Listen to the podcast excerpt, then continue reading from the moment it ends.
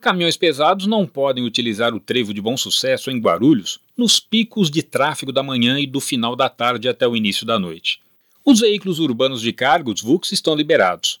A restrição aos demais cargueiros vai das 6 até as 9 e das 17 até as 20 horas, de segunda a sexta-feira. Aos sábados é das 7 ao meio-dia. Quem desrespeitar corre o risco de levar uma multa de categoria média no valor de R$ 130. Reais. Se atrasar a saída ou adiantar o horário de entrega não é possível, o jeito então é buscar rotas alternativas.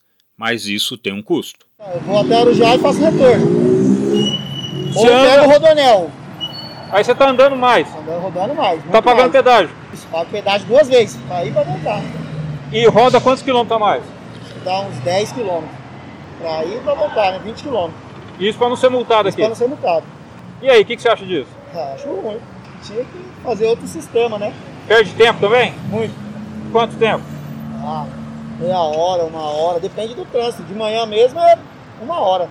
Até ir pra Arujá é, e voltar? Complica, né? Muito. O que, que seria a solução? Ah, não sei. Difícil aqui é difícil, cara. Sempre foi assim, né? Complicado. né? Não termina a obra, o certo era terminar essa obra aí. Esse aí foi o motorista João Ricardo Lopes, de São Bernardo do Campo, na região metropolitana de São Paulo. É isso.